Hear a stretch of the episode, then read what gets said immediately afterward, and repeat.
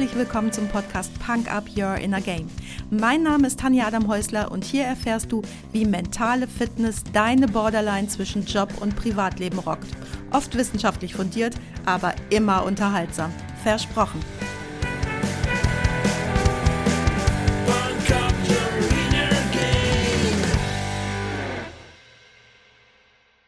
Hey, hallo und herzlich willkommen. Schön, dass du mir heute wieder deine Zeit schenkst und mich mit in dein Ohr nimmst.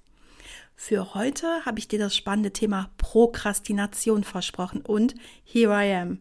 Da ich aber so lange rausgeschoben habe, diese Folge für dich aufzunehmen, gibt's heute gar keine Folge. Nein, Spaß. Bist du denn auch betroffen von notorischer Aufschieberitis? Oft betrifft es vielleicht nur einen Teilbereich deines Lebens, zum Beispiel die Abgabe der Steuererklärung. Kennst du vielleicht? Ich schieb die wirklich immer bis Ultimo vor mir her, so lange, bis ich dann eine freundliche Erinnerung der Fachkraft aus dem Steuerbüro bekomme.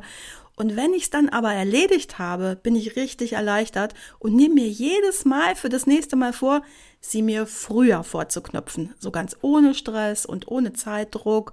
Und dann steht die nächste Erklärung vor der Tür und, naja, du kannst es dir bestimmt denken. Übrigens, wenn du heute schon alle Weihnachtsgeschenke besorgt und auch eingepackt hast, dann präkrastinierst du. Das heißt, dass du alles möglichst schnell erledigen willst und es auch tust. Eine groß angelegte Studie hat ergeben, dass dazu allerdings nur zwei Prozent aller Menschen gehören. Ganze 75 Prozent gaben dafür an, dass sie stellenweise an Prokrastination leiden und bei sieben Prozent führt das Aufschieben zu massiven Störungen. Die Wissenschaft kennt vier Arten von Prokrastination und mir ist wichtig, direkt hier am Anfang aufzuklären, dass ich nicht über pathologische Prokrastination spreche, also über die sieben Prozent der Menschen mit den richtig krassen Problemen durch krankhaftes Aufschieben. Eine pathologische Prokrastination ist ein echtes Zwangsverhalten, das sich komplett der bewussten Kontrolle entzieht und gehört natürlich in professionelle Hände. Pathologische Aufschieberitis ist also die erste Form. Die zweite ist die administrative. Dazu gehören alle ungeliebten Aufgaben wie eben auch meine Steuererklärung oder eine Reisekostenerklärung. Das sind alles keine super wichtigen Aufgaben, aber wenn du mit der Erledigung wartest, bis diese dringend werden, dann kann es eben doch sein, dass die Auswirkungen richtig blöd werden, denn so ein Mahnbescheid vom Finanzamt kommt schnell, ist teuer und kann auch in der Zukunft zu blöden Konsequenzen führen, wenn du zum Beispiel keine Dauerfristverlängerung bekommst, weil du immer wieder zu spät warst. An der Stelle, liebes Finanzamt, das ist ja eben der Sinn der Dauerfristverlängerung. Echt passiert bei mir in der Familie. Finanzamt, Sie haben im letzten Jahr dreimal zu spät abgegeben, deswegen verwehren wir den Antrag auf Dauerfristverlängerung. Ähm, ja, okay, egal. Hier noch am Rande, das ist übrigens das Ausleben eines ganz kleinen Egos und ist ganz weit weg von Punk Up. Aber weiter. Drittens gibt's die akademische Prokrastination und ich glaube, die kennen richtig viele. Wie der Name schon sagt, dreht sich hier alles um die Schul- und Studienzeit. Hausaufgaben noch schnell im Bus gemacht oder auf dem Flur direkt vor der Schule. Ich habe es mal geschafft, eine Semesterarbeit, die bis 14 Uhr an einem Freitag abgegeben werden musste, um tatsächlich 13.59 Uhr abgestempelt zu bekommen. Das nenne ich mal al punto auf dem Punkt. Eine Ampel mehr rot und es wäre zu spät gewesen. Und viertens gibt's auch noch die funktionale Aufschieberitis. Davon bist du betroffen, wenn du die Dinge gerne aussitzt, also so lange liegen lässt, bis sie ein anderer erledigt oder sie sich von alleine erledigen. Das kennst du vielleicht von deinem E-Mail-Postfach. Vermeintlich total wichtige Mails erledigen sich oft doch irgendwann ganz von alleine, wenn du sie nur lange genug liegen lässt. Viele haben sogar einen Wichtig-Ordner, in den die Mails erstmal reinkommen und dann zwei Wochen oder so später werden sie dann direkt gelöscht. Super lustig finde ich das, aber das funktioniert oft wirklich. Im normalen Ausmaß ist Prokrastinieren ja auch gar nicht schlimm, oder? Meist passt der Abgabetermin ja noch ganz gut und unter Druck arbeite ich sowieso am besten. Kennst du die Ausrede? Nö, ist keine Ausrede, denkst du jetzt vielleicht? Ich arbeite echt unter Druck am besten. Den Zahn werde ich dir an dieser Stelle ziehen, denn Studien haben ganz eindeutig gezeigt, dass unter Druck Abgaben vielleicht effizient sind, weil du weniger Zeit aufwendest insgesamt. Aber das Arbeitsergebnis leidet immer Wichtig ist an der Stelle zu unterscheiden. Wenn dir Pareto genügt, also ein 80-prozentiges Ergebnis, dann ist ja auch alles cool. Wenn aber mein Chirurg, der mir letzten Freitag ein Stück Meniskus entfernt hat, zu spät in den OP rauscht und nur begrenzt Zeit hat, weil er noch voll viele dringende andere Sachen machen muss, dann hätte ich 80 Prozent Ergebnis richtig scheiße gefunden, oder? Und ich möchte noch ein Kriterium zur Bewertung einführen und das ist dein ganz persönlicher Leidensdruck. Mir hat es im Studium gereicht, gut durchzukommen. Jetzt muss ich dazu sagen, dass ich viele Bestehen-Kurse hatte. Es gab also für circa die Hälfte meiner Kurse gar keine Noten und da hatte ich dann nie diese intrinsische Motivation, die Beste sein zu wollen oder richtig gut sein zu wollen. Ich wollte einfach effizient sein und gut durchkommen. Mein Leidensdruck war also relativ niedrig. Und wenn das bei dir auch so ist, dann stelle ich jetzt mal eine These auf. Und zwar, trotzdem, dass du weißt, halb so wild, geht es dir während des Aufschiebens nicht gut. Dein schlechtes Gewissen meldet sich immer mal wieder und wirkt deinem Selbstbewusstsein so richtig ein rein, oder? Mir ging das eine ganze Weile so. Ich habe vielleicht, ich sage jetzt mal, vier Wochen für eine Semesterarbeit Zeit gehabt und habe die erste Woche gedacht, ach, hast noch genug Zeit. In der zweiten Woche habe ich so langsam gedacht, na, solltest mal anfangen, habe ich aber natürlich nicht. Und dann meldete sich dieses schlechte Gewissen schon. In der dritten Woche wurde es dann richtig massiv und mein schlechtes Gewissen äußerte sich immer oder meldete sich immer häufiger.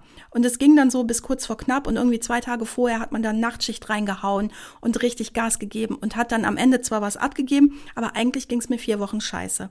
Und nach diesem Ereignis mit der Arbeit, die ich so ganz kurz vor knapp noch abgeliefert habe, habe ich mich hingesetzt und habe mal reflektiert ey, bei mir ist es immer gut gegangen. Ich hatte immer Glück und ich vertraue jetzt darauf und ich werde mir einfach kein schlechtes Gewissen mehr machen. Das war eine Entscheidung und bei mir hat es auch ganz gut funktioniert, weil es aber immer geklappt hat. Also ich habe da so ein Urvertrauen und habe da anscheinend auch ein Fingerspitzengefühl, wann ich wirklich anfangen muss, um es noch hinzubekommen. Wenn das bei dir nicht der Fall ist, dann such dir lieber eine andere Strategie. Welche das ist, da komme ich dann am Schluss noch zu. Warum ist das aber mit diesem schlechten Gewissen so. Vielleicht ist deine Motivation sogar da, aber die Prokrastination schleicht den ganzen Tag um dich herum. E-Mails checken, den besten Businessflug selber raussuchen, statt das die Assistenz machen zu lassen, den Wagen waschen und so weiter. Wenn du dich jetzt dabei ertappst, wie du höchstpersönlich deine Socken zusammenlegst, dann hat sie dich wirklich erwischt. Und was hast du dann den ganzen Tag geschafft? Gar nichts Gescheites, denn beim Aufschieben erledigst du in aller Regel keine anderen wichtigen Aufgaben, sondern lenkst dich mit Quatsch ab. Sonst wäre das ja eine Frage von Prioritäten und es ginge nicht ums Aufschieben. Okay, ein sauberer Wagen ist vielleicht die Ausnahme, denn das ist super, aber wirklich wichtig wahrscheinlich nicht. Warum ist es so verdammt schwierig, mit dem Aufschieben aufzuhören? Kann es sein, dass das Aufschieben sogar Spaß macht? Ja, manchmal schon. Von der kognitiven Dissonanz habe ich schon öfter gesprochen. Du als Mensch bist immer bestrebt zwischen deinen verschiedenen Kognitionen. Kognitionen, das sind deine Kenntnisse, deine Meinung, deine Werte und Einflüsse, die du von dir und deiner Umwelt hast. Also zwischen deinen verschiedenen Kognitionen Konsistenz zu wahren. Wenn du im Einklang bist, dann geht es dir gut und wenn du nicht im Einklang bist, dann hast du ein schlechtes Gewissen. Ein Beispiel. Kognition A sagt, ich bin ein zuverlässiger Typ. Ich will jetzt die Steuererklärung hinter mich bringen. Kognition B sagt, auf Steuererklärung habe ich keinen Bock. Zack, kognitive Dissonanz. So, Kognition A, Steuern machen. Kognition B sagt sich jetzt, ja, aber es ist Sonntag, ich arbeite echt viel, ich will heute nur machen, was mir Spaß macht und ich will heute auch gar nicht fleißig sein dann kann ich natürlich machen, was ich will. Und zack, ist die Dissonanz aufgelöst, denn dann hast du auf einmal eine Kognition C und die ist die Brücke zwischen A und B. Und die sagt, dass es vollkommen okay ist, die Steuer heute nicht zu machen, denn morgen ist ja auch noch ein Tag. Oder dann stehe ich halt morgen eine Stunde eher auf und mache es dann, denn es wäre doch eine Schande, das schöne Wetter heute am Sonntag nicht zu genießen, wer weiß, wenn es wieder so schön wird draußen. Und dann hast du deine Legitimation, alles zu machen, was du willst. Das ist völlig in Ordnung. Und auf einmal geht es dir mit der Prokrastination während des Prokrastinierens vollkommen gut. Nee, denkst du jetzt? Denn du hast ja zwischendurch doch immer wieder ein schlechtes Gewissen. Ja, aber nur, wenn du dich selbst dabei erwischt, wenn du etwas anderes tust, als du ursprünglich tun wolltest. Dann hast du wieder die kognitive Dissonanz. Jetzt brauchst du wieder deine Legitimation und schon ist es wieder vollkommen okay, nicht anzufangen und immer so weiter. Studien unter Studenten haben übrigens ergeben, dass mit 61 Prozent die Legitimation Nummer eins ist. Unter Druck arbeite ich eher am besten. Direkt danach kommt, im Notfall mache ich halt eine Nachtschicht. Dann, ich habe ja noch Zeit und auch beliebt, morgen fange ich richtig an. Versprochen. Ich wette jetzt mal, dass die ein oder andere Legitimation auch schon von dir benutzt wurde. Und macht das jetzt Spaß? Ja, leider, denn ich habe ja die Dissonanz aufgelöst. Dir geht es gut damit. Das ist zwar scheiße, aber das ist so. Besonders schwierig ist es, den Teufelskreis der kognitiven Dissonanz aufzulösen, weil die Legitimationen auch einen echten Awareness-Faktor haben. Ausruhen zum Beispiel. Das schöne Wetter genießen zum Beispiel. Es dir gut gehen lassen zum Beispiel. Das Doofe, da kommst du nicht so einfach raus. Dieser Teufelskreis ist unfassbar schwer zu durchbrechen. Das Einzige, was wirklich geht, ist, du musst einfach das tun, was du tun sollst. Es gibt keine andere Möglichkeit. Ich habe das jetzt so locker flockig erzählt, aber Betroffene leiden häufig unter Selbstabwertung und somit beeinträchtigt Prokrastination nicht nur dein psychisches Wohlbefinden, sondern kann auch zu ernsthaften Konsequenzen führen. Siehe hohe Mahngebühren, verpatzte Präsentationen etc. Das hat auch überhaupt nichts damit zu tun, dass du faul bist, sondern es handelt sich um ein ernsthaftes Problem deiner Selbststeuerung. Weitere Folgen können sein schlechte Leistungserbringung, anhaltende Unzufriedenheit, Schuldgefühle schon häufig erwähnt, körperliche Beschwerden und auch psychische Beschwerden. Zu den körperlichen und psychischen Beschwerden gehören zum Beispiel Muskelverspannungen, Schlafstörungen, Herz- und Kreislaufprobleme, Magen- und Verdauungsprobleme, innere Unruhe, Anspannung, Druckgefühl, Angst oder Hilflosigkeit. Und das solltest du dann natürlich schon ernst nehmen. Übermäßig häufig tritt Prokrastination übrigens auf, wenn du besonders perfektionistisch veranlagt bist, eben alles andere als faul. Du willst dann deine Aufgabe so besonders gut und gewissenhaft erledigen, dass dir der Start so schwer fällt, weil dein Berg, vor dem du stehst, so groß ist. Und leider, leider helfen die ganzen Tipps, die man im Internet so findet, dabei sehr, sehr wenig. Wenn es so einfach wäre, dass man nur die Prius richtig setzt oder eine To-Do-Liste schreibt, dann hätte ja niemand das Problem mit Prokrastination. Eine To-Do-Liste zu schreiben ist einfach, aber wer hat nicht auch schon mal die Dinger spätestens nach einer Woche überall rumfliegen und erledigt ist davon, naja, nicht so richtig viel. Weitere Gründe sind auch eine reale, zu hohe Arbeitsbelastung. Das kann natürlich immer auch passieren, dass es wirklich zu viel ist. Und natürlich auch mangelnde Kompetenz. Ist ja klar, wenn du keinen Hammer hast, bekommst du den Nagel einfach schwerer in die Wand, als wenn du einen Hammer hättest. Vergiss also die ganzen Tipps aus dem Netz und fang einfach an. Das ist nach Expertenmeinung die einzige Möglichkeit. Äh, ja, super, denkst du jetzt vielleicht. Wenn ich einfach anfangen könnte, dann würde ich es ja tun.